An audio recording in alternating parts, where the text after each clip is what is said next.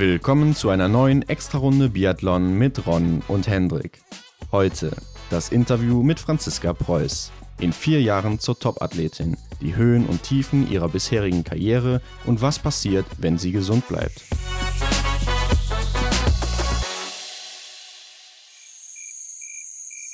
So oder so ähnlich könnte man die aktuelle Lage im Biathlon beschreiben, Hendrik.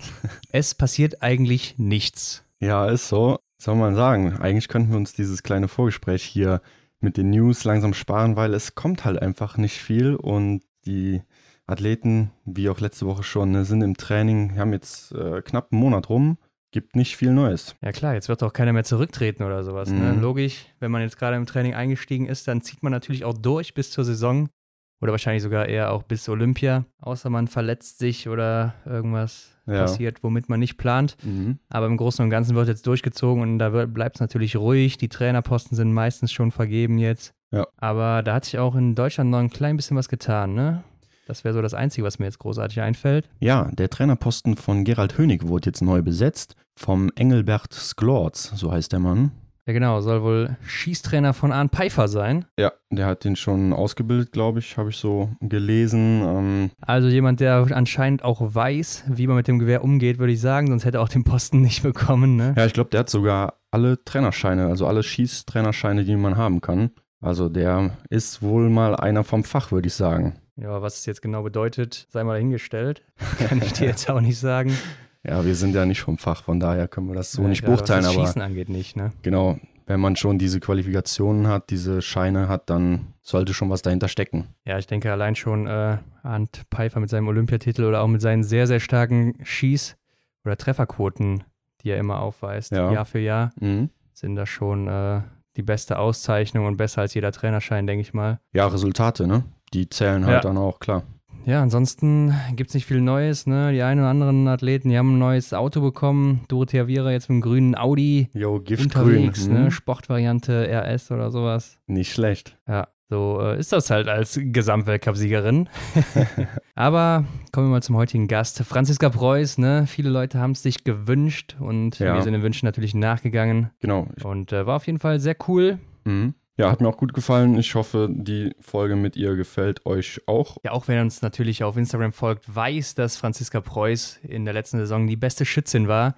Und der Wahnsinn ist einfach, wie schnell sie dabei noch ist. Ne? Also eine der schnellsten Frauen am Schießstand und dazu noch eine der treffsichersten. Mhm. Also wenn da noch ein bisschen was dazukommt im Laufen, äh, dann kann auch eine Dorothea Viera oder Tiril Eckhoff sich warm anziehen oder auch eine Denise Herrmann, muss man sagen. Ja, ich kann mir vorstellen, dass wir in den nächsten ein, zwei Jahren da äh, statt dem Dreikampf äh, ja auch dann ein Vierkampf oder Fünfkampf, so wie es eigentlich schon jetzt die letzte Saison war, ähm, ja, oder dass da halt einfach noch einer dazukommt, eine dazukommt, die mit Favoritin auf den Gesamtweltcup ist. Ja, ich denke, da wird noch die eine oder andere dazukommen. Also Lisa Vitozzi, Hanna Oeberg und so nicht vergessen. Jo. Also ich bin echt mal gespannt, wenn wir mal unsere Favoriten für die nächste Weltcup-Saison da durchgehen. Ja. Wenn wir da wohl platzieren, das wird, glaube ich, richtig spannend bei den Frauen. Genau, ja, kann ich mir auch gut vorstellen. Äh, da kann man es überhaupt nicht sagen. Wir werden sehen, was dabei rumkommt. Ja, ansonsten, wie gesagt, ne, checkt auch unseren Instagram-Kanal ab, weil da erfahrt ihr einfach Mhm. alles über das Biathlon. Zumindest was im Weltcup so abgeht und ja, alles Mögliche.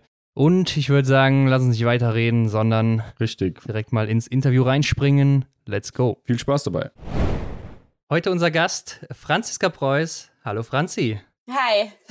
Franzi, wo wir gerade unter uns sind, ich kann dir mal ein kleines Geheimnis verraten. Du bist nämlich eine der meistgewünschten Gäste bei uns gewesen. Echt? Ja, also Oh, das freut mich. ja, deshalb freuen wir uns auch nochmal extra, dass du heute hier bist. ja, also ich finde es ja echt cool, was ihr macht. Ich habe es mir selber einmal angehört und finde es ja selber interessant, einfach mal so die ja, Sportlergeschichten aus denen einer der Sicht zu hören und finde ja richtig cool, was ihr da macht.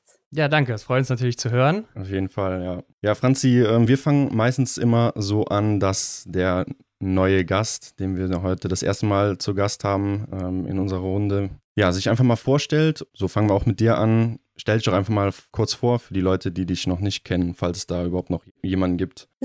Bestimmt. ja, also ich bin die Franziska Preuß. Ich bin jetzt 26 schon. Schon. ja, ähm, ja, ich wohne in Ruppolding, mache da Biathlon. Ähm, ursprünglich oder mein Elternhaus ist in der Nähe von Wasserburg. Das ist eine gute Stunde von Ruppolding weg. Da bin ich auf dem Bauernhof aufgewachsen.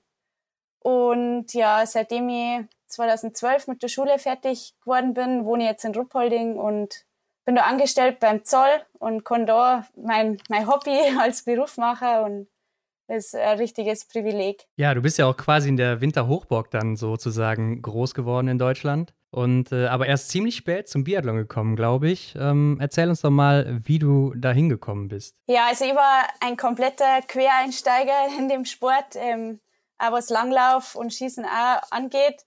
Ich habe wie ihr Biathlon immer im Fernsehen angeschaut und mir hat das einfach fasziniert. Und ich habe so gut wie kein Rennen ver verpasst den ganzen Winter. Und meine Mama ist dann ab und zu mal zu Weltcups mit mir gefahren. Und ja, da ist die Faszination einfach immer größer geworden. Und ich habe dann zum Geburtstag, der 15. war es, glaube ich, ähm, einen Schnupperbiathlon beim Fritz Fischer von der Mama bekommen.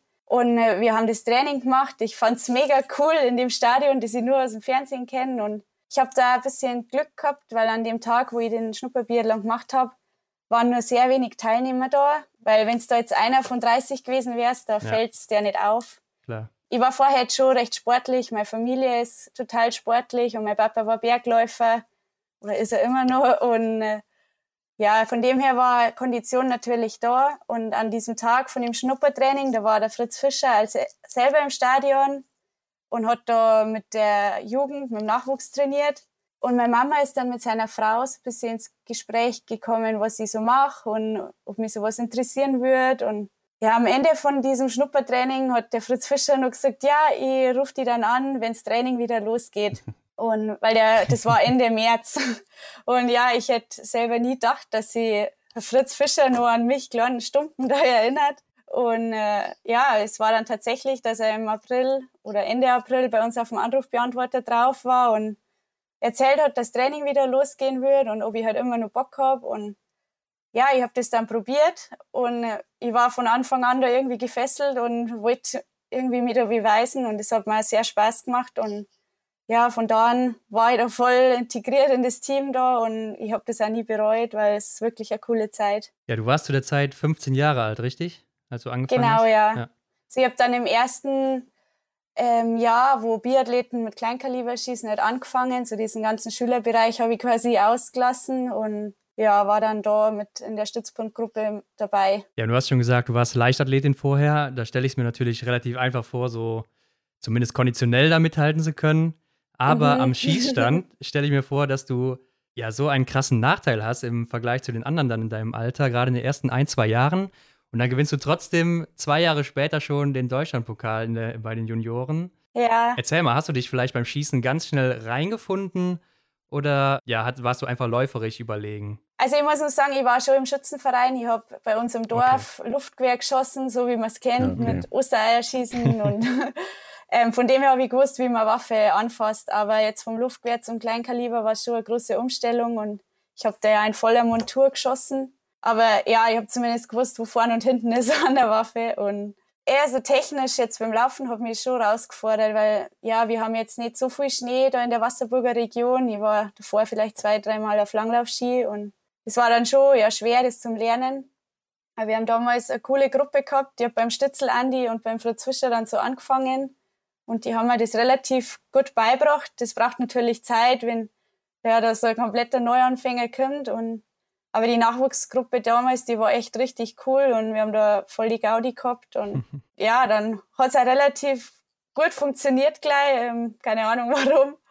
Und ja, war dann schon cool, wie das äh, alles so klappt hat. Und meine Eltern waren natürlich schon skeptisch am Anfang, gerade mein Papa, weil es halt schon ein enormer Zeitaufwand ist. Und die haben dann immer so dezent die Trainer gefragt, ja, macht das schon alles so Sinn? Und ähm, haben da eigentlich eher gehofft, dass die Trainer sagen, na, gibt's lieber nicht mehr, das ähm, wird nicht gut gehen. Und ja, irgendwann haben sie sich dann damit abgefunden, dass drei, vier Mal in der Woche nach Ruppolding fahren müssen. und ähm, ja, war natürlich äh, von meinen Eltern eine coole Sache, dass sie mich da so unterstützt haben und also viel ja, Geld investiert haben, weil es ist jetzt nicht gerade ein billiger Sport, den man mal so ja eben so macht. Und ja, ich hab's, es hat sich zum Glück gelohnt.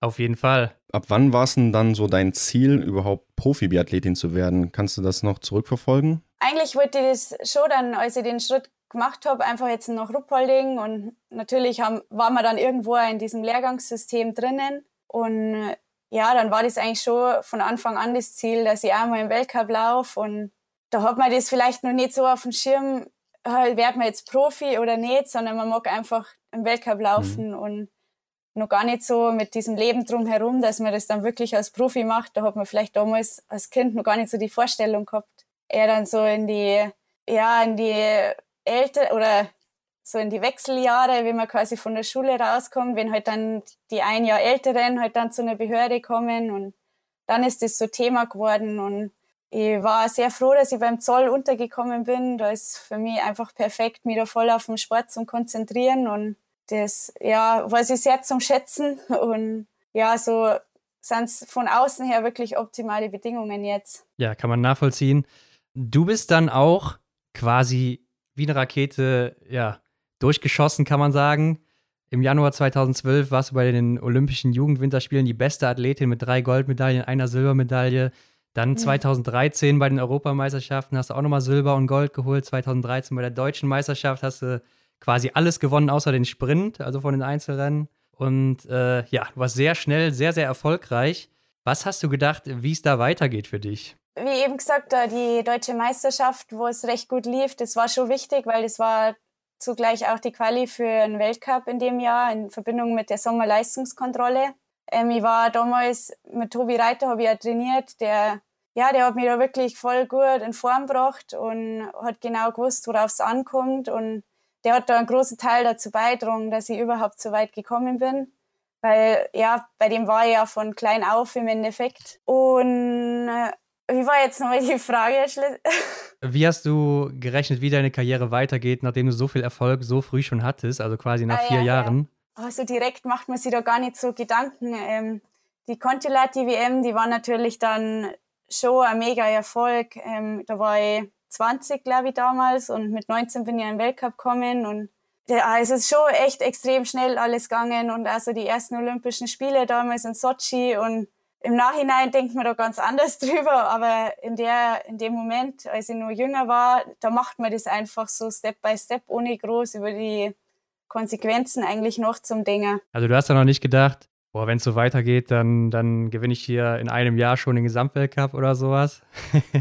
Äh, na, eigentlich nicht, weil ich wurde körperlich immer gleich wieder auf den Boden geholt mit irgendeiner Baustelle und ja, dann sind schon ein paar härtere Jahre gekommen, aber äh, Jahre, die ich jetzt nicht missen mag, weil ich da total viel gelernt habe über mich und also über, über Erfolge und einfach das zum Schätzen wissen und war wirklich eine lehrreiche Zeit, auch wenn es natürlich sehr hart war, wenn man mal bei einer WM zuschauen muss zum Beispiel, weil der Körper nicht mitmacht. Ja, da wollen wir natürlich gleich mit dir auch noch ein bisschen drüber reden, weil das ist ja so eine Geschichte, die dich irgendwie mitverfolgt, so seit den letzten zwei, drei, ja. vier Jahren.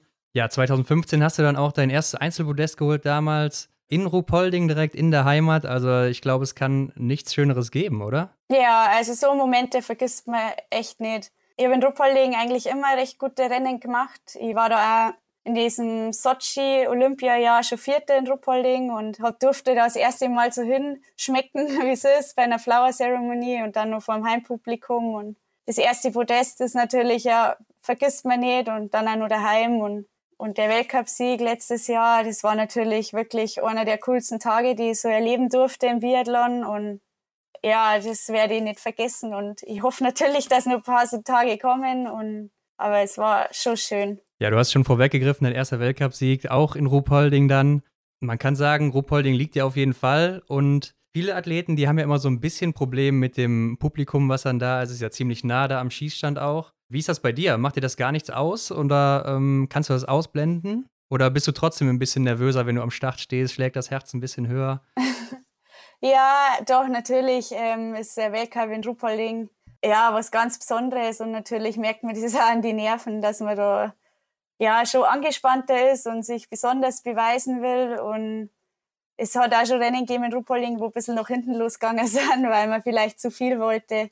Aber über die Jahre habe ich das jetzt eigentlich ganz gut gelernt, einfach damit umzugehen. Und ich weiß jetzt auch, wie es sich anfühlt, wenn hinter dir die Leute schreien. Und es gibt dann natürlich Tage, da fällt es leicht oder da denkt man da gar nicht dran und manchmal lässt man sie wieder total durch ja, auseinanderbringen und das ja, manchmal steckt man selber auch nicht so richtig drin oder kann sich das so erklären, warum und aber auch in der Saison, als du deinen ersten Einzelpodestplatz hattest, hast du auch die Massenstartwertung gewonnen. Und Massenstart ist auch so ein, ja, ich würde sagen, dein bester Wettkampf, kann man schon sagen.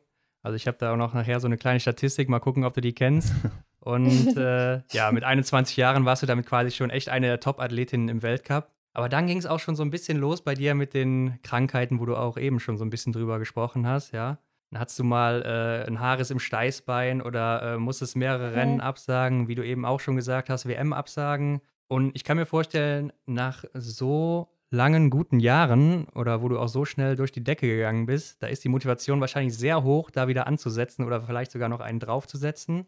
Wie war das alles für dich, wenn dann wahrscheinlich der Körper nicht das macht, was der oder dein Geist eigentlich will? Mm, ja, das ist natürlich irgendwann einfach nervig, muss ich ja sagen, wenn man da immer so ausgebremst wird. Man nimmt sich Ziele vor und man will was erreichen und dann läuft da erstmal alles ganz gut und es scheint gut auszugehen und dann kommt halt echt wieder so ein Bremser und so gerade die Anfangsjahre waren da schon hart. Da ja, vergisst man dann schon viel Tränen, wenn man, wie gerade jetzt auch gesagt, wie ich den Haares im Steißbein gehabt habe. Da waren ja zwei Wochen Weltcup in Ruppolding ja. und ich war da echt im Kraftraum auf dem Ergometer und habe da zugeschaut, wie die Sportler an mir an der Nase vorbeilaufen. Und das war da schon wirklich eine harte Zeit. Und das Jahr drauf dann auch, da bin ich eigentlich echt gut in die Saison reingestartet und habe mir ja einfach fit gefühlt. Und leider hat dann aber, ist da wirklich eine Krankheit nach der anderen kommen und ich habe mich da einfach nicht mehr erholt.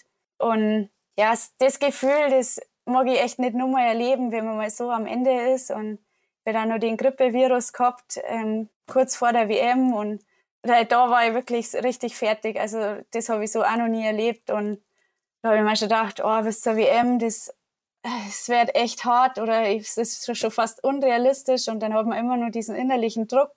Ja, aber jetzt mag ich noch nicht aufgeben und ich probiere es und ich habe da viel Stütze von meiner Familie gekriegt. Das war da sehr wichtig, weil da war ich schon echt mental und körperlich am Ende und wenn man dann so einfach merkt, die Fälle schwimmen davon, man, es klappt einfach nichts. Und gerade vor ein paar Jahren, da war ja nur in so einem Fall richtig übermotiviert und ich wollte und man dann halt so ja, resigniert und einfach sich eingestehen muss, na, es funktioniert jetzt nicht mehr. Und ich war da in Hochfilzen damals noch bei der Vorbereitung in Obertiljach, habe aber schon, eigentlich schon gewusst, das, ist eine völlig sinnlose Fahrt, was ich da mache, weil es bringt einfach nichts und ich habe es probiert, aber ich bin einfach keinen einzigen Berg irgendwie locker hochkommen und dann bin ich wirklich heulend im Auto wieder heimgefahren und habe gesagt, ich, ich lasse jetzt bleiben und ich muss jetzt gesund werden und Nachhinein war es definitiv die richtige Entscheidung und es gehört halt, glaube ich, auch mal zu einer Sportlerkarriere dazu, weil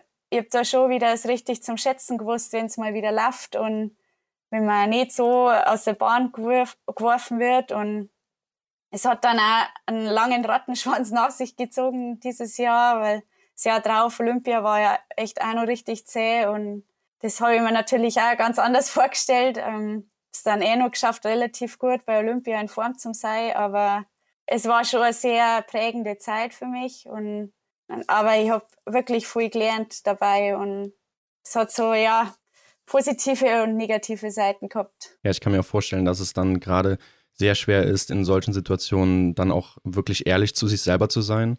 Aber wie motivierst du dich denn dann in solchen Phasen?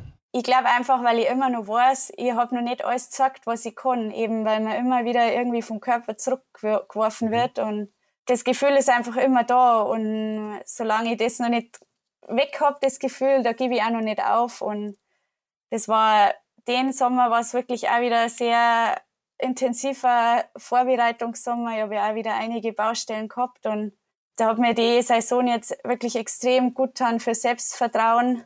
Ich habe ja wirklich ein paar Ausfälle gehabt im Sommer und musste viel rumrangieren, wie mache ich es mit dem Training. Habe total oft nach München müssen zum Doktor und ja, ich habe mich dann nur noch auf das Wesentliche konzentriert, habe einfach immer die aktuellen körperlichen Situationen trainiert und ähm, also ein bisschen meinen eigenen Weg gemacht und äh, das hat mir jetzt wirklich Vertrauen gegeben, dass dass das trotzdem gut geklappt hat und jetzt hoffe ich einfach mal, dass er einfach mal eine normale Vorbereitung ist, ohne große Wehwehchen und dann hoffe ich, dass ich endlich mal zeigen kann, was ich kann.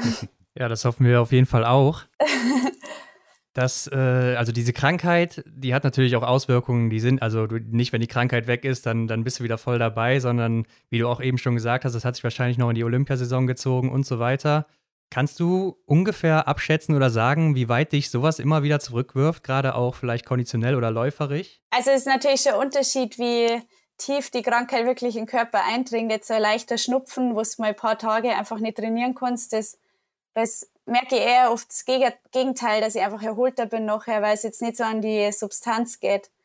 Ähm, aber ich habe ja im Sommer so ein bisschen mit der Lunge Probleme gehabt, war da fast eine Woche im Krankenhaus und durfte dann auch zwei Wochen gar nicht trainieren. Und das merkt man natürlich, da fängst du wieder mit dem Trainieren an, du, an und du meinst, das ist die erste Trainingswoche im Jahr. Also das merkt man natürlich ähm, voll. Also es kommt immer ganz drauf an, wie gravierend die Krankheit dann ist. Und das merkt man dann aber auch wirklich, wenn du im Bett liegst, ob es jetzt nur was Leichtes ist, was der Körper mal eben so wegsteckt oder ob man, ja, oder mittlerweile habe ich da ein ganz gutes Körpergefühl oder ich weiß halt sofort, oh, das kann jetzt länger dauern, bis man da wieder da ist, wo man vorher war. Weißt du denn aus heutiger Sicht, woran es lag, dass du so häufig krank bist oder auch krank warst und ähm, wie du es vielleicht verhindern kannst? Oh, ja, na, so, ein richtig, so eine richtige Lösung habe ich ehrlich gesagt noch nicht gefunden. ich denke echt, ich mache eigentlich alles dafür, dass man nicht krank wird. Ich gehe nicht unnötig jetzt im Winter irgendwie ins Kino, weil ich da schon denke, oh, wer da so alles drin sitzt. Ähm, ich mache fürs Immunsystem alle möglichen Sachen. Ich wasche mir oft die Hände im Winter oder mache so, ja, versuche aufs Händeschütteln zum Verzichten. Ähm, ich weiß nicht, da bin ich, glaube ich, vom Immunsystem einfach genetisch nicht so gut ausgestattet worden. Mir wurde auch schon nachgesagt, ich bin so ein Montagsauto in der Produktion gewesen. Ähm, ja ich, ich weiß ehrlich gesagt nicht. Ich, andererseits versuche ich auch immer, mich gar nicht so kirre zu machen mit dem Ganzen, weil nicht, dass man sich irgendwann dann echt nur vom Kopf her krank wird ähm, und sich das nur einbildet. Ähm, es ist einfach so ein Mittelmaß finden und ja, vielleicht brauche ich auch mal ein bisschen mehr Glück, dass ich mal nicht bei einer Person stehe, die irgendwas mit sich rumträgt und ja, ich hoffe jetzt einfach, dass jetzt einfach irgendwann mal Schluss ist mit dem. Ja, auf jeden Fall. Nochmal zurück auf die letzte Saison bei dir, weil äh, ja, das muss man einfach mal hervorheben im Weltcup. Sechster Platz, also deine stärkste Saison auch bisher. Obwohl du auch vier Rennen hier wieder ausgelassen hast. Ich glaube, du hast auch noch nie eine ganze Saison also durchgemacht von den Einzelrennen her, ne? Nein, das habe ich noch nie geschafft. Hast dann auch äh, zum Schluss natürlich noch das Podium in Kontiolahti geholt im Sprint, wo du auch läuferisch sehr gut unterwegs warst. Ne? Ich glaube, die sechstbeste Laufzeit. Also sehr gut unterwegs. Zwei Silbermedaillen natürlich in Antolz bei den Staffeln und äh, dieses Schießen in Antolz in der Damenstaffel, das war natürlich auch, also der Wahnsinn. Bei uns, bei den Fans war das so das beste Schießen der Saison. Da wurde zumindest äh, so gesagt. Ist aber meiner Meinung nach ein bisschen untergegangen, weil du bei neben so vielen anderen Leuten standest. Wie hast du das selber empfunden in dem Moment? Also in Antolz ähm, habe ich schon gemerkt, ich habe gerade eine ganz gute Schießform und ich kann mir den Standardlauf ganz gut einteilen. Das, in der Mixstaffel, das war wirklich nur mal ein Lernwettkampf, ähm, was das angeht. Da ja, bin ich zu intensiv hingelaufen, das habe ich gleich gemerkt und habe es dann probiert, in den nächsten Rennen einfach anders zu machen oder besser zu machen und dass dann bei den beiden Staffeln ähm, so gut aufgeht, das ja, kann man sich nur wünschen und ja, ich habe natürlich im Schießen auch extrem viel gearbeitet den Sommer, dass mir einfach so diese ganzen Leichtsinnsfehler nicht mehr so passieren und ja, bewusst jeden Schuss abzugeben und da war ich ja einfach in so einem Flow drin, da bist du im Rhythmus und ja, du siehst schwarz und drückst, du siehst schwarz und drückst und also du hättest quasi durchlaufen können eigentlich. und ja, die Staffel, da war ich dann schon selber echt richtig überrascht, als ich da als Zweite raus bin. Ich habe das echt nicht mitbekommen, dass der andere in die Strafrunde gehen.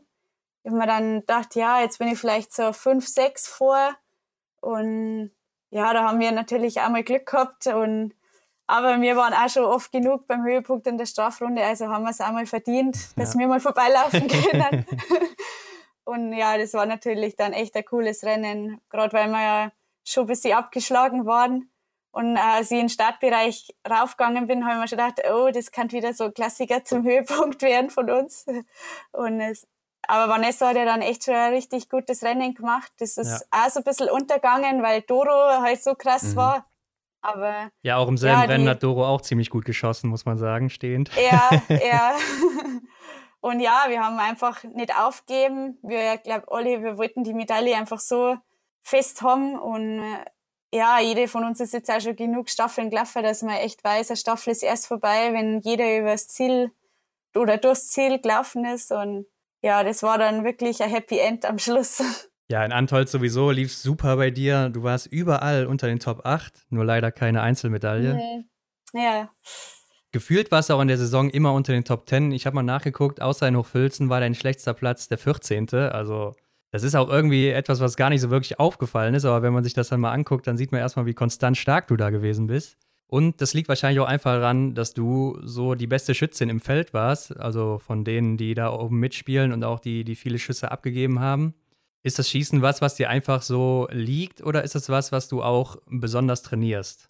Oder mehr als andere trainierst? Anders vielleicht. Ich habe mir einfach nochmal richtig Gedanken gemacht, ähm, wie kann ich besser schießen. Und da, ich war die letzten zwei Jahre davor einfach gerade mit meinem Stehenanschlag richtig unzufrieden. Da hat es einfach nicht funktioniert und ich bin dann schon vom Typ her so, wenn der Weg nicht funktioniert, dann schlage ich lieber gestern wie morgen einen anderen Weg ein. Und von dem her, ich habe dann vorletzten Winter schon ein bisschen was probiert. Das ist dann aber noch nicht so wirklich aufgegangen. Und ähm, letzten Winter oder nach dem letzten Winter habe ich dann, oder vorletzten Winter war es, habe ich dann am Schaft auch nochmal was geändert, weil ich da mir gedacht habe, vielleicht kann ich da nochmal ein bisschen besser oder stabiler im Stehenanschlag werden. Und das hat sich dann gleich voll gut angefühlt. Und ich habe dann auch mit dem Fritz Fischer ein bisschen geschossen. Der kennt das ganz gut, was ich meine. Und der hat mir da wirklich weiterhelfen können. Und so habe ich dann ja ein bisschen meinen Weg gemacht. Ich habe wieder weniger geschossen als die Jahre davor, aber mhm. wenn ich geschossen habe, dann wirklich halt so 110 Prozent. Ja, damit habe ich einfach jetzt gute Erfahrungen gemacht. Das fühlt sich auch vom Gefühl immer gut an, wenn du ja nicht fünfmal in der Woche schießt, dann schießt das fünfte Mal einfach nur noch, damit du geschossen hast. Und mhm. dann wird man da einfach immer schludriger und dann schießt du auch mal einen Feller und, und nimmst das gar nicht mehr so wahr. Und ich finde, wenn man einfach weniger macht und dafür mit viel mehr Qualität, das bringt mir persönlich einfach mehr. Aber da ist natürlich ja jeder Sportler unterschiedlich. Und ja, so habe ich jetzt über die Jahre das einfach gelernt und das probiere ich ja jetzt wieder so weiterzumachen und ja, hoffentlich klappt es dann nur ein bisschen besser, dass dann einmal eine Einzelmedaille rausspringt. Bist du denn auch jemand, der sich die Statistiken anguckt, so Thema Prozente und so im Training? Ja, ich bin da schon eher so, der das Tagesprotokoll richtig genau anschaut. Mhm. Mir sagen sie immer noch, dass ich ein fotografisches Gedächtnis habe, weil ich immer bei jedem nachher ungefähr die Prozente weiß. Das interessiert mich schon und ich finde, da siehst du es einfach schwarz auf weiß, wie es geschossen hast und ja, mir taugt es schon, wenn man da immer das Feedback kriegt von den Zahlen. Mhm. Ja, sieht man ja auch dann ganz klar bei deinem stehenden Anschlag, glaube ich, dass du dich ähm, ja, um 10% verbessert hast im Vergleich mhm. zu, zur letzten Saison. Ja, bin ich froh, dass das klappt hat. Das war oft sehr wichtig. Und das Krasse ist dabei, dass du einfach noch auch mit die schnellste Schützin im Feld bist. Also nochmal ein doppeltes Ausrufezeichen. Franzi, wo soll das mal hingehen mit dir, wenn du mal gesund bleibst?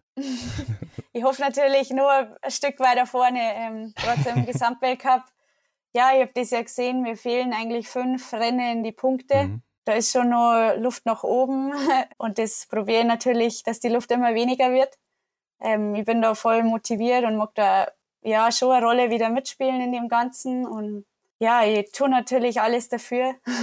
Ja, also wir sind auch mal so welche, die sich halt die Statistiken angucken. Und wir haben natürlich gesehen, dass du in den letzten vier Jahren so konstant bei minus zwei Prozent läuferig bist. Ja. Glaubst du, das hat auch was mit den Krankheiten zu tun? Ja, das spielt bestimmt da eine Rolle.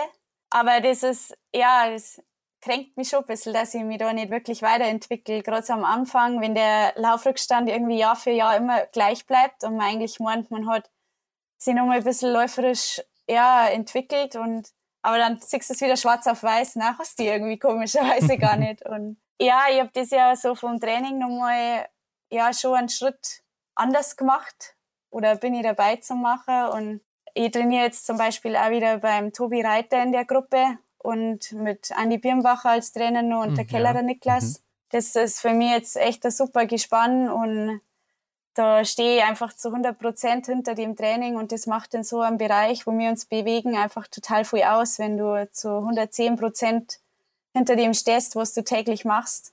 Und da erhoffe ich mir jetzt schon nochmal einen Leistungssprung und ja, aus dem Grund habe ich die Entscheidung getroffen, weil im Endeffekt ist ja meine eigene Karriere und ich muss da jetzt mir rechtfertigen, warum ich mich nicht weiterentwickle. Und ja, von dem her wollte ich den Weg jetzt einfach probieren und bisher ist echt richtig cool im Training. Es macht total Spaß und freue mich jetzt auf die Wochen, die noch kommen. Ich meine, man sieht ja auch, dass es bei dir läuft. Also wenn man sich Kontiolahti den Sprint mal anguckt zum Beispiel, ne, wo du sehr gut unterwegs warst und dann halt wieder andere Rennen, wo du dann ja läuferig, sag ich mal, ein bisschen hinten dran hingst. Ist denn der Simon auch jemand, wo du dir schon mal was abguckst im Training oder trainiert ihr zusammen? Ja, ähm, gerade letztes Jahr, wo ich viel alleine trainiert habe, weil ich einfach ja früh in München war und ich habe da einfach recht flexibel sein müssen. Da habe ich dann schon immer wieder einen Simon gefragt und wie würdest denn du jetzt das machen oder ist das besser oder das? Und da habe ich auf alle Fälle jemanden an meiner Seite, der mich da immer unterstützt, den ich alles fragen kann und das ist natürlich voll cool und er hilft mir da immer und ja, da Und ich meine, er ist auch ein bisschen schneller geworden im Schießen. Also hast du ihm vielleicht was beigebracht? Nein, damals ist es Eigenregie von, von ihm. Ähm, da habe ich leider wenig damit zu tun. Okay. Aber kommen wir mal zu einem anderen Partner von dir, nämlich Erik Lesser. Ihr seid ja mittlerweile so das Single-Mix-Team im deutschen Team. Was glaubst du, macht euch so gut? Puh, schwierige Frage. Ja, ich bin wirklich fast alle Single-Mix mit dem Erik gelaufen, bis auf einmal mit dem Roman ich, ja, mein Erik kann total schnell schießen, das weiß jeder. Mhm. Und ich gebe auch immer mein Bestes, dass ich da vorne mit dabei bin. Und ja, mittlerweile ist schon immer witzig, weil ich immer sage, ja, mein Ehepartner, jetzt gehen wir wieder und ähm, wir laufen wieder Staffel. Und ja, wir haben da jetzt schon viel Erfahrung. Und ich glaube, beide von uns sind schon so der Typ, auch wenn man mal ein bisschen weiter hinten ist in der Staffel, du gibst da nicht auf und probierst immer wieder vorzukämpfen. Und ja. also es läuft ja auf jeden Fall auch ganz gut bei euch. Könntest du dir denn auch vorstellen, zusammen mit dem Simon zu laufen oder sagst du, boah, nee, den habe ich schon den ganzen Tag hier um mich rum und ich glaube, so im Wettkampf, das geht dann gar nicht mehr? Na, also auf alle Fälle war das mal cool, wenn die Trainer uns so aufstellen und ich glaube auch, der Simon konnte es richtig gut machen. Der hat ja im EBU gehabt den Supersprint, der auch so in der Art abläuft, mit wo schnell schießen äh, wichtig ist und schnell treffen und ich glaube, dass der das auch auf alle Fälle richtig gut kann. Und es war schon eine Ehre, wenn ich einmal mit dem Simon zusammenlaufen darf. Weil der Simon ja auch so auf dem IBU Cup unterwegs ist. ja, so, ja. ähm, weißt du denn, wie du zu der Ehre gekommen bist, dass du die äh, Single Mix Staffel laufen darfst? Also erinnerst du dich so an das erste Mal? An die erste Single Mixed überhaupt? Genau, ja. Ähm, ja, die war in Östersund. Anfangs war ich da ehrlich gesagt ein bisschen skeptisch von dem Modell. Da wäre ich schon mal aufgestellt geworden, aber ich wollte lieber die Mixstaffel laufen, weil die halt irgendwie am Anfang bei uns Sportler mehr ansehen gehabt, wie so ein Show-Wettkampf in der Art, mhm. die Single Mixed. Und ich bin dann erst das zweite Jahr, wo das in diesem Weltcup-Opening mit dabei war, die Single Mix gelaufen. Ich weiß nur, dass ich da extrem nervös war und die Claire Egan, die Amerikanerin, hat mir damals noch gesagt, na, das ist total lässig und sie ist da letztes Jahr schon mitgelaufen, it's just fun und mhm. dann habe ich mir gedacht, ja, okay, wenn die das so sieht, ja, dann, ja, dann denke ich mir jetzt auch mal, das ist so eine Art Showwettkampf und es war, ich war dann echt überrascht, wie schnell das Rennen rum ist. Also so diese zwei Runden, wenn du da läufst, das geht so schnell und aber es hat ja total Spaß gemacht, weil da eben so ein Wechsel drin ist und ja, von da an äh, war das dann, war ich immer offen, die Staffel zum Laufen, weil es echt äh, wirklich Spaß macht und einfach mal ein bisschen oder nicht so monoton ist wie jetzt ein anderes Rennen zum Beispiel. Wie ist das, wenn du dieses Stop and Go dann hast, wenn du dann halt auf den Erik abgibst, aber dann dich irgendwie warm halten musst oder so? Ja, die ersten Meter sind da schon immer dann hart, wenn es wieder losgeht, das zweite mhm. Mal. Äh, man äh, läuft da ein bisschen in diesem Wechselbereich hin und her und schaut, dass man das Laktat ein bisschen abbauen kann, dass man die Muskulatur warm hält. Ja, dann läufst los und dann kommt gleich wieder eine von hinten und du kannst, hast schon gar nicht mehr Zeit eigentlich noch zum Dinger, wie es gerade in die Beine schießt und dann läuft man einfach weiter und ja, bisher hat es dann ganz gut funktioniert. Ja, du hast auch eben noch gesagt, du bist ein bisschen skeptisch gewesen bei der Staffel oder Single Mix Staffel. Jetzt kommt ja auch in Oslo das neue Format Super Sprint und ich glaube, dir könnte das sehr, sehr gut liegen, aber was denkst du dazu? Ja, also ich bin diesen Supersprint noch nie gelaufen, aber ich bin da nicht, glaube ich, so der Fan davon, weil gerade so als Finale, da kann einfach so schnell irgendwie was passieren, wenn du da raus, also zu 30 raus startest dann im Finale, dann ja, finde ich das einfach so ein kurzes Rennen. Und da musst du schon fast anders trainieren wie für die anderen Biathlon-Rennen. Und also ich bin schon gespannt, wie es ist. Vielleicht bin ich wieder positiver überrascht, wie ich jetzt davon ausgehe. Aber ich finde jetzt, wenn man so unseren Wettkampfkalender anschaut, fand ich es eigentlich immer echt gut, wie es bisher war. Und für mich müsste jetzt nicht nur zusätzlicher Rennen oder nur mal ein neues Format eingeführt werden, weil ich denke, es ist nach wie vor sehr spannend bei uns und ja, ich glaube jetzt nicht, dass so ein Rennen einen Massenstart irgendwie ersetzt oder dass das spannender ist wie ein Massenstart. Und ja, ich lasse es mir auf mich zukommen, aber ich glaube nicht, dass ich der große Fan davon werde. Sehe ich auch so. Ja, das sehen ja. wir beide oder wir alle drei so, würde ich sagen. Genau. Ähm, was ja. hältst du denn davon, dass es so spät im Weltcup eingeführt wird? Also es ist ja dann auch das Finale so auf dem Weltcup gesehen, auf den Gesamtweltcup vielleicht auch, wo es dann ja, die ein oder andere Athletin nur wenige Punkte trennt und dann kommt so, ein, so eine mhm. neue Wettkampfform, die noch keiner wirklich gelaufen ist oder vielleicht nur mal im Sommer. Äh, was hältst du davon? Ja, also es kann schon echt problematisch werden. Sie wollten diesen Supersprint ja erst in Contiolati ja. bei diesem neuen Saison-Opening probieren und wir haben da ähm, letztes Jahr in Östersund eine Athletenbesprechung gehabt und da haben sie ja wirklich einige große Namen dagegen ausgesprochen, weil sie eben auch gesagt haben, da passiert so schneller Stockbruch oder es, ja, man schießt sie mal raus, es geht der Wind und dann gehen dir im Endeffekt halt schon die kompletten Weltcup-Punkte flöten, weil dir vielleicht der andere einen Stock abgetreten hat aus Versehen. Und ja.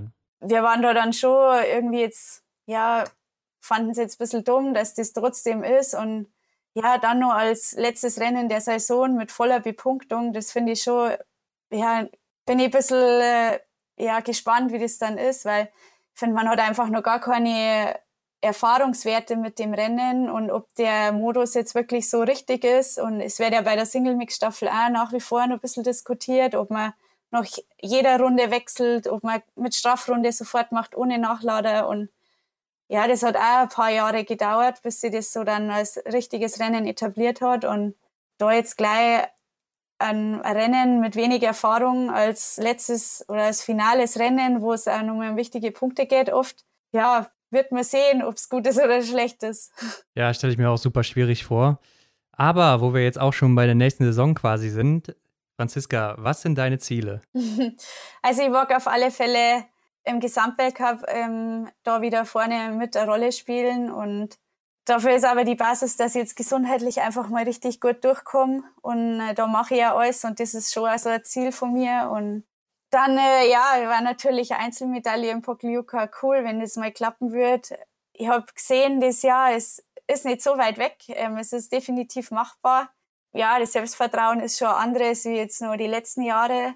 Ja, ich hoffe einfach, dass es wieder so eine schöne WM wird wie in äh, Antolz. Die war echt cool und das sind eigentlich so meine Ziele. Aber ich bin da auch so vom Typ, ich mag mir jetzt keine klare Platzierung vorsetzen, weil das setzt mich dann meistens unter Druck und dann geht's eher nach hinten los. Und ja, der Winter ist noch so weit weg. Also man muss da, finde ich, auch immer der aktuellen körperlichen Situation einfach realistische Ziele haben. Aber ja, so Motivation ist auf alle Fälle Einzelmedaille jetzt im Training. Ist Pokljuka denn für dich ein gutes oder eher ein schlechtes Pflaster? Eigentlich laufe ich da total gern. Ich finde den Weltcup richtig cool. Der ist nur von den Zuschauern so ein bisschen überschaubar. Mhm. Und auch die Strecken fand ich eigentlich immer ganz cool. So die neuen Strecken, äh, ja, bin da dieses Jahr gelaufen. Ich war natürlich auch noch nicht so fit nach der Krankheit und ja, das war schon extrem hart und schon viel härter nochmal wie die Strecken davor und ein bisschen unharmonischer. Aber ja, wegen mir werden sie keine Strecke mehr ändern. Von dem her muss ich mich da einfach anpassen und ja, der Skistand liegt mir auf alle Fälle. Ich finde es cool, wenn du aus einer leichten Abfahrt reinkommst. Und mhm. ich denke, dass das Niveau wieder echt dann hoch wird am Skistand. Bin aber echt gerne dort.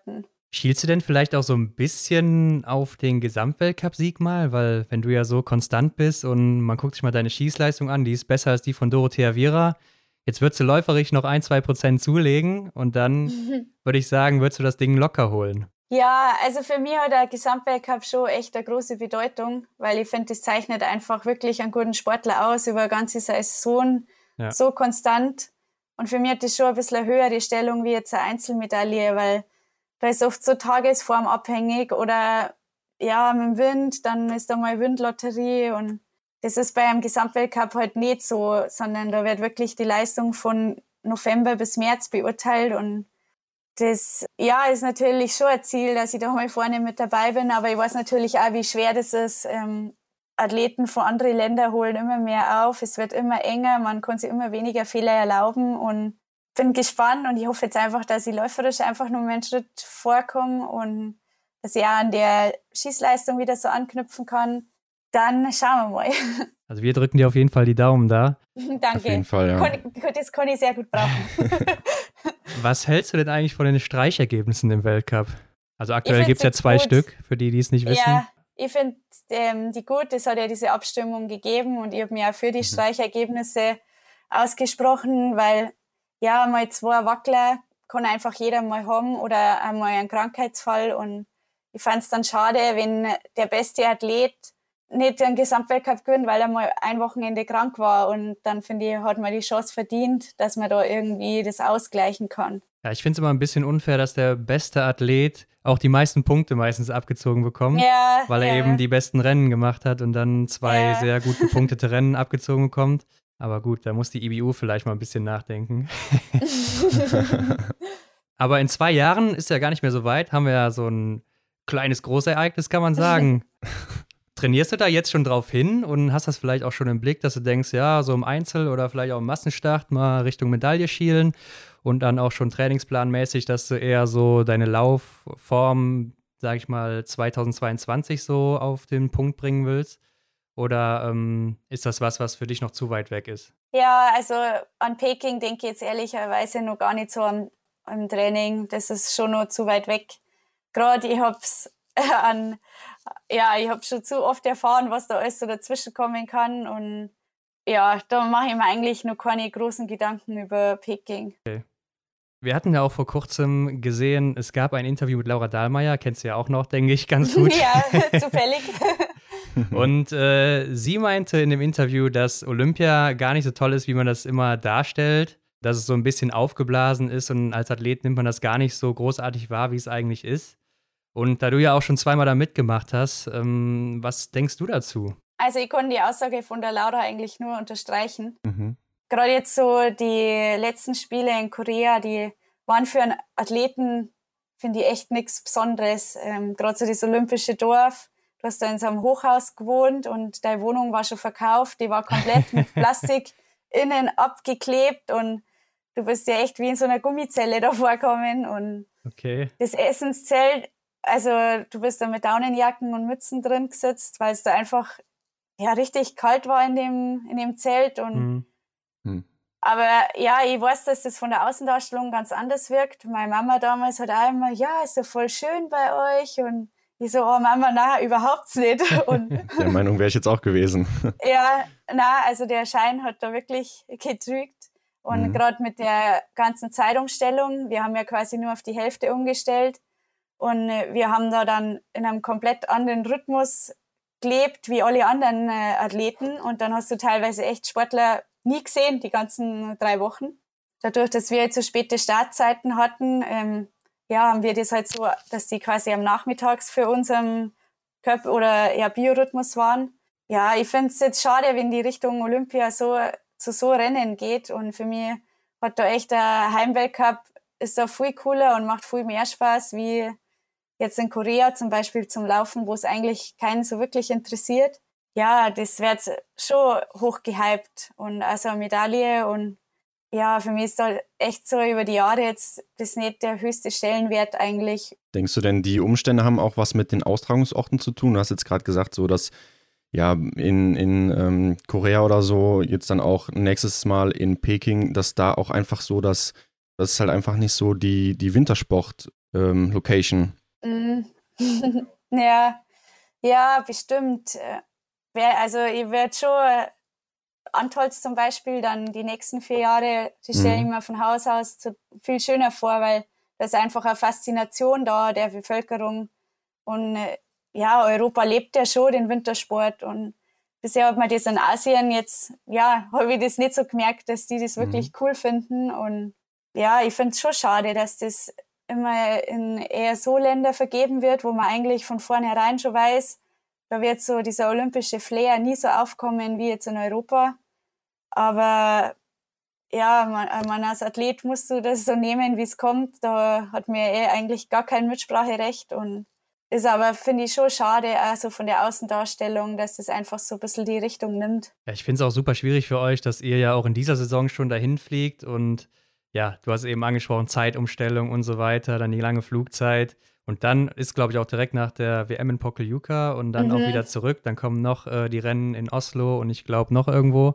Das schlaucht einen doch auch total, oder? Also, und dann ist auch das Krankheits- oder die Krankheitsgefahr wieder höher und alles drum und dran. Also es macht doch, es macht irgendwie gar keinen Sinn für euch, wie ich finde. Ja, ähm, gerade so der Schluss raus nach der WM, das wird schon nochmal eine harte Kiste. Also einfach vom Reiseaufwand. Und zum Glück macht mir die Zeitumstellung nicht ganz so viel aus. Ich kann mich da relativ gut anpassen. Aber ja, irgendwie ist dann schon, ich bin mal gespannt, ob es überhaupt so stattfinden kann. Da bin ich auch wirklich ähm, gespannt, ob das klappt. Und wenn es so ist, dann stelle ich mir auf schon nochmal harte Wochen nach der WM ein. Weil bisher war es sowieso immer nur der Dreierblock nach der WM richtig zäh ja. und jetzt unter den Bedingungen wird es, glaube ich, nochmal ein bisschen schwerer. Glaubst du denn, du bist auf jeden Fall dabei oder wirst du gucken, wo du dann so im Weltcup stehst oder wie es dann zu der Zeit eben ist? Jetzt in Peking speziell. Ja, ja, genau. Boah, das kann ich noch gar nicht so sagen. Bisher habe ich einmal die vorolympischen Weltcups verpasst. Ähm, damals in Sochi, da war ich das Jahr davor noch nicht Weltcup-Team. Ähm, und äh, vor Korea, da war der Winter, wo ich krank war. Von dem her, ja, es hat eigentlich, ohne dass man da hinfährt, immer gut geklappt. Aber wenn jetzt wirklich Gesamtweltcup da wichtig ist, dann lässt man natürlich keine Rennen freiwillig aus. Genau. Aber gehen wir mal ein bisschen weg vom Biathlon und kommen mal so zu dir neben dem Biathlon. Mhm. Erzähl uns doch einfach mal, was machst du in deiner Freizeit, wenn du nicht gerade auf den Skiern stehst oder am Schießstand bist? Eigentlich gar nicht so viel. Ähm, leider fehlt uns da natürlich auch die Zeit, dass man wirklich andere Hobbys hat. In meiner Freizeit schaue ich, dass ich viel mit meiner Familie mache, dass ich immer wieder mal heimfahre oder meine Eltern sind mittlerweile ja fast mehr bei uns in Ruppolding oder meine ganze Familie. Ich habe ja Neffen und eine Nichte und ja, mit denen ich verbringe total gern Zeit. Ähm, und dann normale Sachen. Ähm, ich backe und koche gern. Ähm, ja, mit Simon mache ich auch einfach mal nichts zusammen gern. Einfach mal nur irgendwie das Leben genießen und ja, dann vergeht zur Zeit schon immer schnell oder mal ins Kino gehen oder mal bummeln gehen und für sowas bin ich schon immer offen, wenn die Zeit da ist. Und aber letztes Jahr zum Beispiel war ich nicht einmal irgendwie an einem See oder mal beim Schwimmen, weil ich einfach keine Zeit gehabt hat. und ja, es ist es so ein bisschen das, ja, das Negative an so einem Leben, dass du halt wirklich für andere Sachen wenig Zeit hast oder einmal öfters Freunde treffen. Das ist auch nur sehr selten möglich, aber ja, das weiß man von vornherein und schaut mal, dass man das, die Freundschaft bestmöglich irgendwo pflegen kann. Ist denn bei dir und Simon zu Hause auch dann neben dem Biathlon halt dann immer noch Biathlon ein Gesprächsthema? Ja, schon, natürlich. Dadurch, dass beide einfach dort das Leben haben, aber wir schauen schon, dass wir einmal einfach über normale Sachen reden oder einmal normale Sachen machen. Und das ja, ist schon auch wichtig, dass nicht 24-7 nur um Biathlon geht. Und ich glaube, auf Dauer würde ich das jetzt auch nicht aushalten. ja, verständlich. Kommen wir zu einer Kategorie und das ist die Kategorie Fragen, die wir unsere Gäste immer fragen. Fangen wir einfach mal an. Und was ist dein Lieblingsort im Weltcup, aber außer Ruppolding? oh. ähm, hm, also ich bin von den Strecken her mag ich Kontiolahti eigentlich ganz gern, auch wenn es da drumherum nicht so toll ist. Mhm. Und äh, wo das Gesamtpaket eigentlich gut stimmt, ist natürlich in Antolz. Da ist eigentlich immer cool. Und in Pokljuka da, oder in Bläd, wo wir wohnen, das ist auch immer echt schön dort. Das äh, ist auch dieser Ort, wo der See ist und genau, äh, die genau, Kirche ja, in der genau, Mitte, ja, genau. oder was auch immer das da in der Mitte ist. Ein ja, schönes genau. Gebäude, ein schönes altes Gebäude. Ja. Was ist denn deine Lieblingsdisziplin? Also früher hätte ich gesagt ganz klar der Massenstart. Mhm. Mittlerweile das hätte ich jetzt auch gedacht. Ja. Mittlerweile mag ich auch den Sprint, ehrlich gesagt, ganz gern. Mhm. Da gibt es einfach viele Chancen im Winter und das geht so schnell, dass man gut ist, aber es geht so schnell, dass man wirklich mal ganz weit weg ist.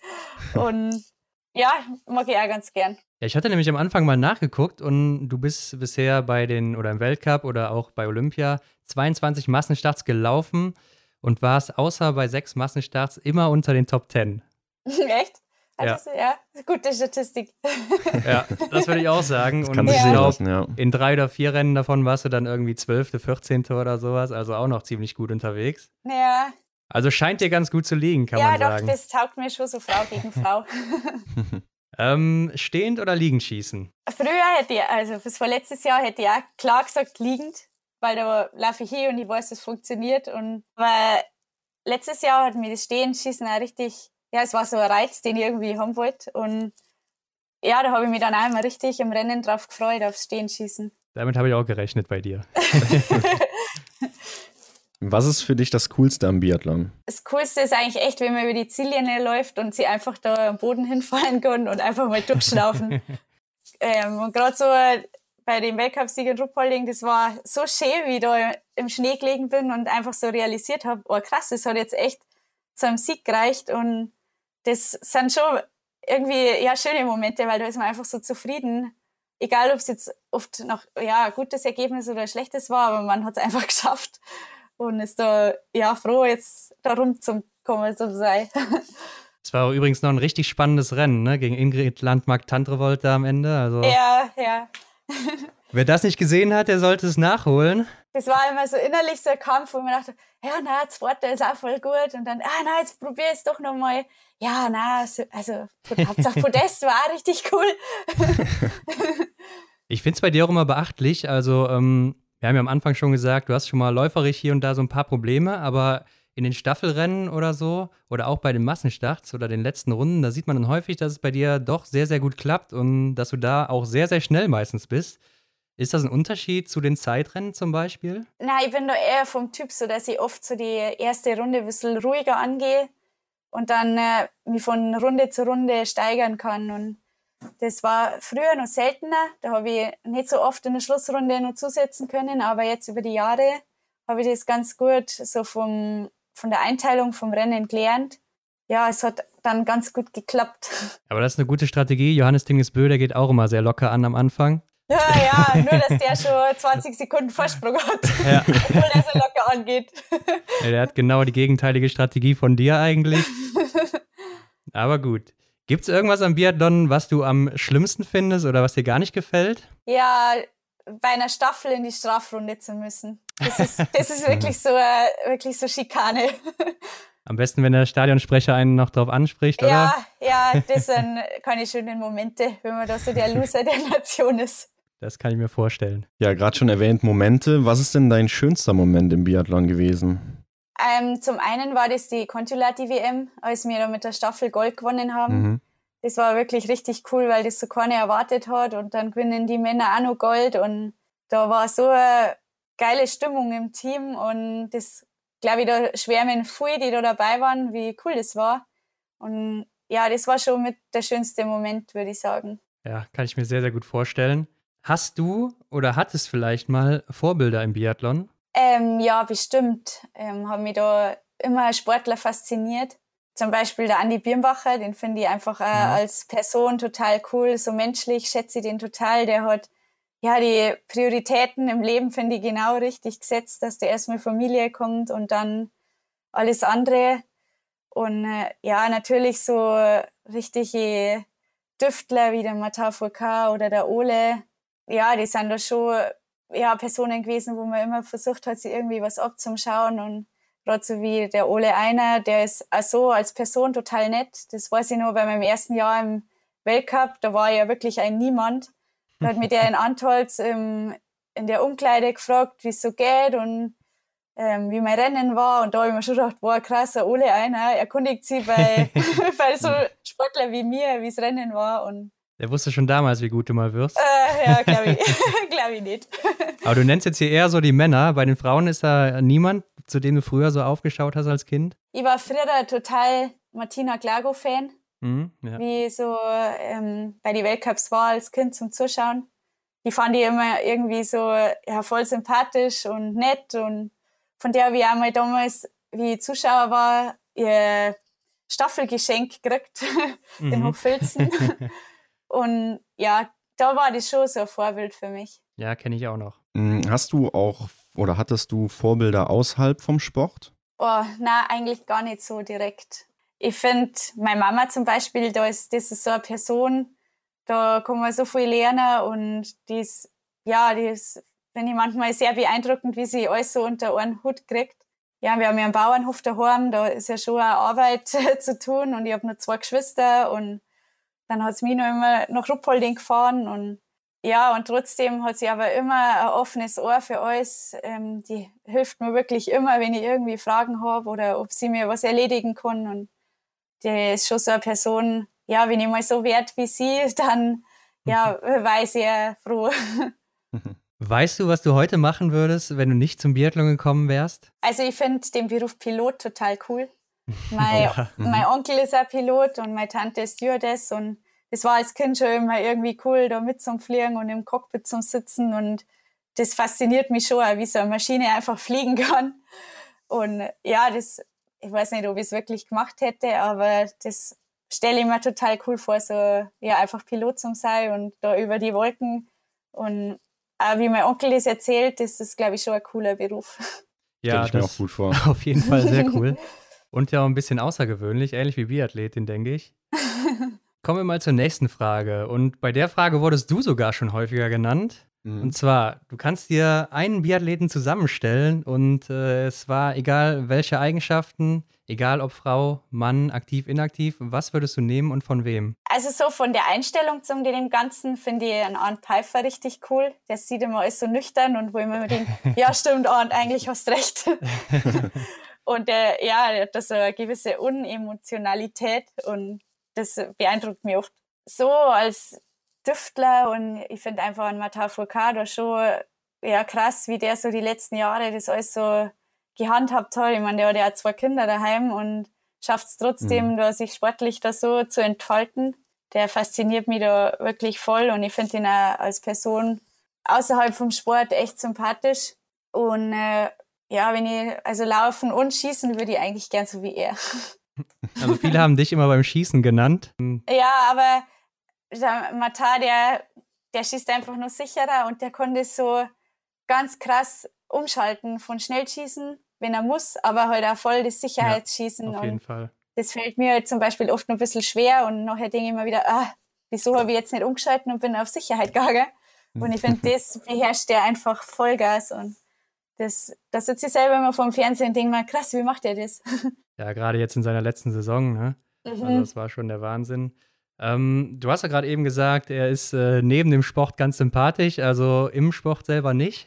Gut, ich habe mir ja nicht so direkt als Konkurrenten neben mir laufen, aber ich habe da schon von den Männern gehört, dass das manchmal ein bisschen nicht so nett ist, was er so macht im Rennen. Ja, vielleicht war er auch deshalb so erfolgreich, ne? Wer weiß. Ja. Weil er eben so ehrgeizig ist oder so, keine Ahnung.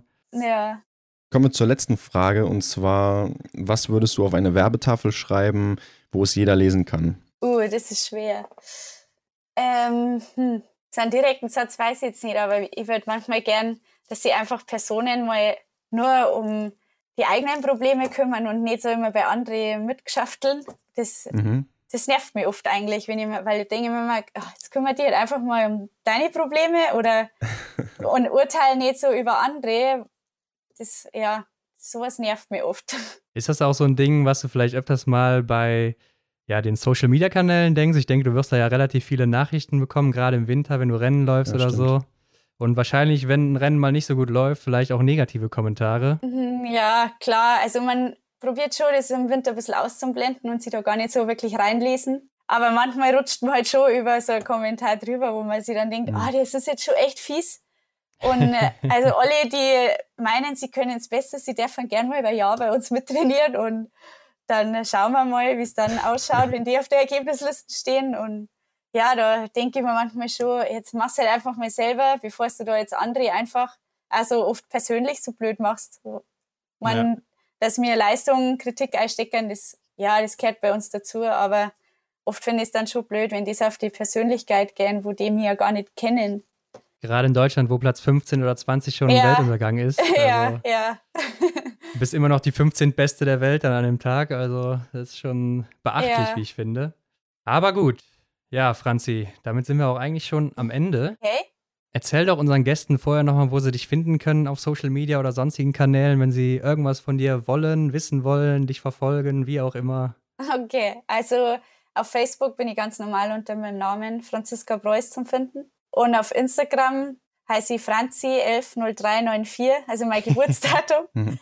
das ist ja eigentlich ein bisschen ein blöder Name, weil man das schwer findet. Aber ich wollte das damals hätte ich nicht gedacht, dass sie so viel da interessieren für meinen Instagram-Account und wollte es eigentlich eher so privat halten, aber irgendwann mhm. habe ich gemerkt, das ja, geht nicht so und den Namen nie geändert, aber ich glaube, ja, Geburtsdatum und Franzi und ich glaube, wenn man Franzi Preuß eingibt, kommt man irgendwie auch auf mich. Ja, bei Franzi glaube ich schon. Ja. Ja, also ähm, ich denke, Franzi, du wirst auch nicht die Einzige gewesen sein bei Instagram. Also ich glaube, das wird nicht mehr frei gewesen sein damals. Na, wahrscheinlich nicht. Frechheit eigentlich. Ja, auf jeden Fall. Müsste man für dich reservieren. Ja. Aber gut. Also, wir danken dir für deine Zeit hier heute. Äh, hat super Spaß gemacht. Ähm, gerne wieder. Ja, mir auch. Und es ist jetzt mal cool, ein Gesicht zu eure Stimmen zu haben. ja, sehr cool. und vielleicht bis zum nächsten Mal. Genau. Ganz genau. Bis dahin alles Gute und viel Erfolg im Training. Danke, euch auch. Bis dann. Danke. Ciao. Wir hoffen, dir hat das Interview mit Franziska Preuß gefallen. Folge Franzi auf Instagram oder Facebook und begleite sie in der Vorbereitung auf die neue Weltcup-Saison. Ansonsten folge auch uns und teile die Episode mit deinen Freunden. Damit hilfst du uns sehr. Schau auch auf unserem Instagram-Kanal vorbei. Alle Links findest du wie immer in den Show Notes. Vielen Dank und bis nächste Woche.